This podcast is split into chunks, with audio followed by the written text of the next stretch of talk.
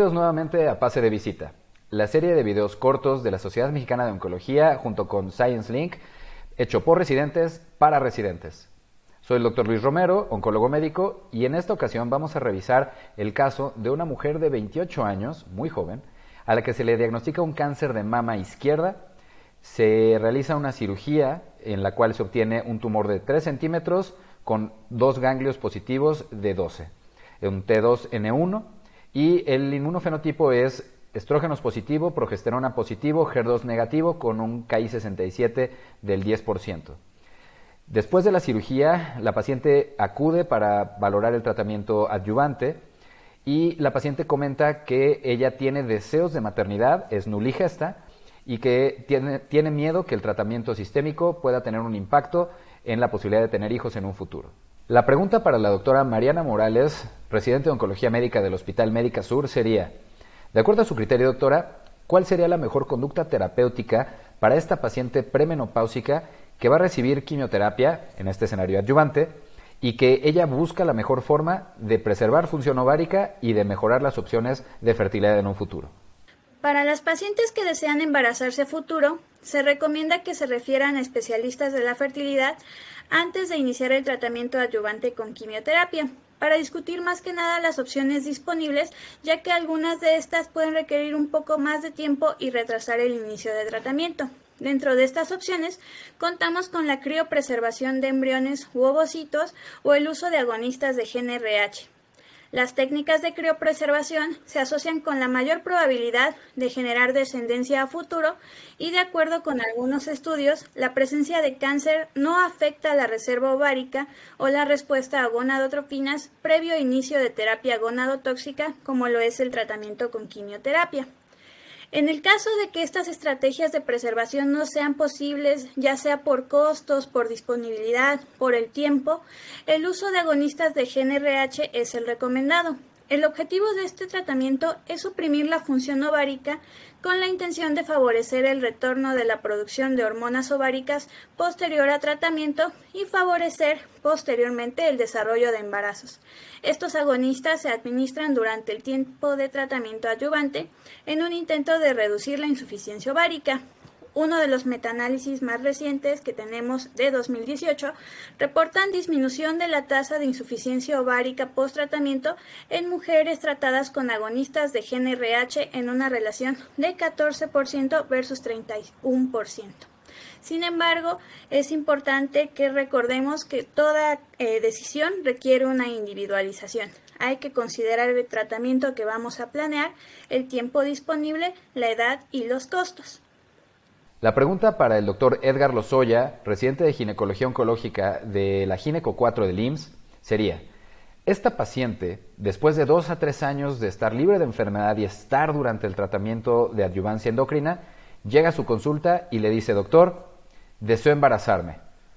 ¿Qué recomendación le daría? ¿Y es seguro que esta paciente se embarace en este momento? Eh, definitivamente, pues el tema de cáncer de mama y embarazo, pues es muy interesante y controversial. Eh, anteriormente no se contaban con estudios de carácter prospectivo que pues nos dieran eh, una fortaleza o una evidencia eh, concreta de si es posible esto que nos comenta de poder interrumpir la hormonoterapia en estos pacientes que tienen antecedente de cáncer de mama. Eh, precisamente eh, el año pasado, en, diciembre, en el Congreso de San Antonio, se presentó el primer estudio que nos da información eh, precisa sobre esta pregunta que nos acaba de comentar. es el estudio Positive, un estudio que vamos a describir brevemente. El primero en ser de carácter prospectivo, multicéntrico, y que incluyó pues estos pacientes que precisamente tenían antecedente de cáncer de mama, con receptor hormonal positivo, estos pacientes pues tenían en promedio un eh, uso de la hormonoterapia de 18 a 30 meses y ellas fueron eh, invitadas a suspender el tratamiento con el fin de buscar un embarazo. Este estudio este, pues tuvo un seguimiento medio de 41 meses y el objetivo primario del estudio pues fue determinar precisamente la tasa de recurrencia eh, de cáncer de mama en estos pacientes que pues interrumpían la hormonoterapia. Eh, como puntos fuertes del estudio, eh, cabe destacar que hasta un 73% de las pacientes eran nulíparas y cabe destacar la tasa de recién nacidos vivos a término que se lograron en estas pacientes, que fueron de 365 eh, bebés recién nacidos eh, vivos. Y eh, a 41 meses eh, se estimó que estos pacientes tenían una tasa de recurrencia del 8.9% versus un 8.7% en aquellas pacientes que continuaban la hormonoterapia. Y al final de lo haber logrado el embarazo, siempre se invitó a las pacientes a regresar a su tratamiento con hormonoterapia, por lo que está indicado eh, en promedio cinco años. Entonces consideramos que pues es el primer estudio que eh, nos da una evidencia muy clara y concreta sobre si estos pacientes pueden o no buscar un embarazo con seguridad. Para finalizar, la doctora Eva Rubalcaba Limón, experta gineconcóloga, nos hablará un poco más y nos hará un concentrado sobre este tema. Agradezco al doctor Romero la invitación a participar en este caso clínico tan interesante en mujeres premenopáusicas sin paridad satisfecha. Voy a hacer unos pequeños comentarios a lo que ya expusieron la doctora Morales y el doctor Lozoya. Cuando estamos ante una mujer premenopáusica con cáncer de mama, es importante saber si la paciente tiene paridad satisfecha o no. Y de esto va a depender las herramientas que podamos ofrecerle. Como ya comentó la doctora Morales, si la paciente va a requerir de quimioterapia citotóxica, ya sea en el terreno neoadyuvante o adyuvante, es importante conocer que el utilizar análogos de la GNRH puede eh, disminuir el daño a estas gónadas. Pero eh, es importante eh, reconocer que a mayor edad la recuperación de la función ovárica pese a que utilicemos análogos de la GNRH, no va a ser la misma. El utilizar técnicas de reproducción asistida cuando son mujeres que, no tienen pareja, se recomienda la criopreservación de ovocitos y si sí tienen pareja, utilizar embriones. Hay que tomar en cuenta que eh, cuando se realiza la desvitrificación de ambos, hay una pérdida entre el 30 y 40%. Entonces, el objetivo es tratar de criopreservar la mayor cantidad posible antes de someterse a algún otro tratamiento. El costo del mantenimiento para mantener a estos elementos criopreservados también genera este, costos a largo plazo y son aspectos que la paciente debe tomar en cuenta al momento que ya decida embarazarse. Si la paciente ya se encuentra en hormonoterapia, como el doctor Lozoya nos comentó, tenemos ya los resultados del, primer análisis del estudio positivo, los cuales parecen muy alentadores. Sin embargo, hay algunos puntos que debemos de considerar.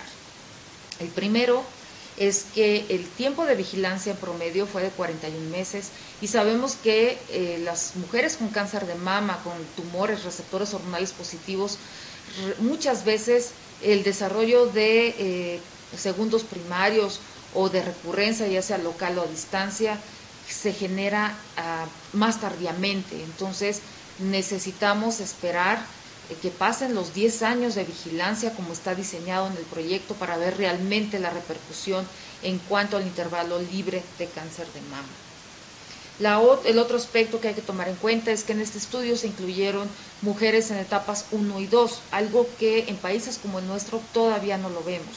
Desafortunadamente seguimos diagnosticando cáncer de mama localmente avanzado en estas mujeres jóvenes y no podemos hacer una comparación o tomar, traspolar los resultados de este estudio a nuestras mujeres.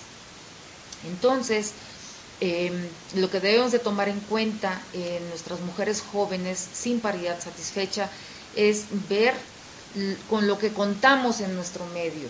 Si va a recibir quimioterapia, hacer el uso de análogos de GNRH y si contamos con clínicas de reproducción asistida, hacer uso de ellas, pero tomando en cuenta los costos que generan y eh, no todas van a lograr un embarazo, aunque tengan elementos criopreservados con estas técnicas. Eh, agradezco la invitación y espero este, esta información sea de utilidad para todos ustedes. Nuevamente, muchas gracias por su atención a la doctora Rubalcaba, la doctora Morales y al doctor Lozoya. Nos vemos en el siguiente pase de visita.